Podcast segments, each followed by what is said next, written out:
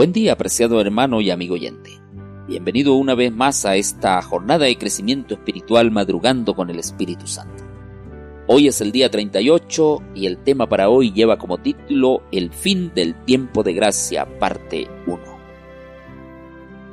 Dice la palabra del Señor en el libro de Apocalipsis capítulo 22 versículo 11 y 12 lo siguiente.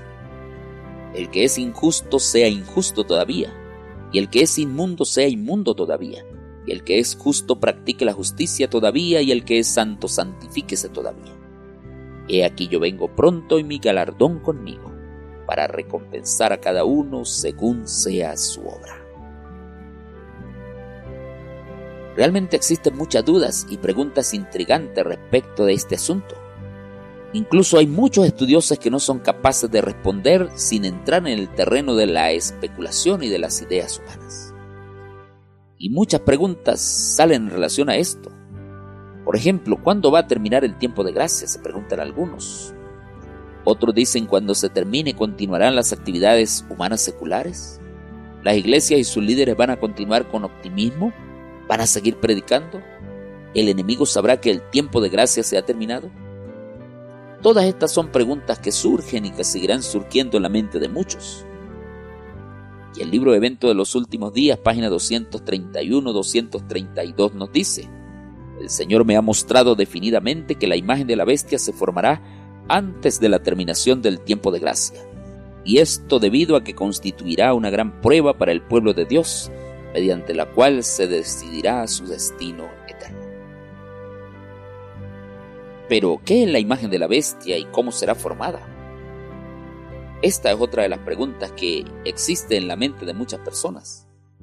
El libro El Gran Conflicto, la página 498, dice, la imagen de la bestia representa la forma de protestantismo apóstata que se desarrollará cuando las iglesias protestantes busquen la ayuda del poder civil para la imposición de sus dogmas.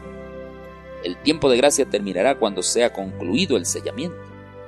Y precisamente antes de que entráramos en el tiempo de angustia, todos recibimos el sello del Dios viviente.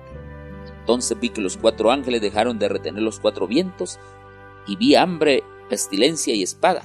Nación se levantó contra nación, y el mundo entero entró en confusión. Lo que sí tenemos que entender es que el tiempo de gracia terminará repentina e inesperadamente. El libro Evento de los Últimos Días, la página 233, nos dice, cuando Jesús cese de interceder por el hombre, los casos de todos estarán decididos para siempre. Termina el tiempo de gracia, las intercesiones de Cristo cesan en el cielo. Este tiempo llega finalmente sobre todos en forma repentina y aquellos que han descuidado la purificación de sus almas mediante la obediencia a la verdad son encontrados dormidos. El fin del tiempo de gracia vendrá repentina e inesperadamente cuando menos se lo espere, pero podemos hoy tener un registro limpio en el cielo y saber que Dios nos acepta y si somos fieles, finalmente seremos reunidos en el reino de los cielos. Lo cierto es que cuando en todo el mundo haya una bulliciosa actividad, todo el mundo esté inmerso en una egoísta ambición de lujos y de placeres, Jesús vendrá como un ladrón en la noche. El conflicto de los siglos, página 387, dice que cuando los que profesan ser el pueblo de Dios se unan con el mundo, viviendo como Él vive y compartiendo sus placeres prohibidos, cuando el lujo del mundo se vuelva el lujo de la iglesia, cuando las campanas repiquen a bodas y todos cuenten en perspectiva con muchos años de prosperidad mundana, entonces tan repentinamente como el relámpago cruza el cielo, se desvanecerán sus visiones brillantes y sus falaces esperanzas. Cuando Cristo venga, agricultores, negociantes, abogados, comerciantes estarán enteramente absortos en los negocios, pero el día del Señor vendrá sobre ellos como un lazo. Apreciado hermano, apreciado amigo, muy pronto Jesús va a venir y el tiempo de gracia está por terminar. Necesitamos buscar la dirección de Dios, necesitamos buscar al Señor desesperadamente para cambiar nuestra vida y estar listos para su segunda venida.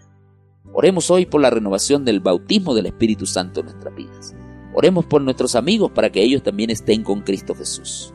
Demos testimonio del Evangelio y adoremos a Dios con los diezmos y las ofrendas de forma sistemática y proporcional a nuestras ganancias. Que Dios te bendiga Que Dios te acompañe en este día. Mi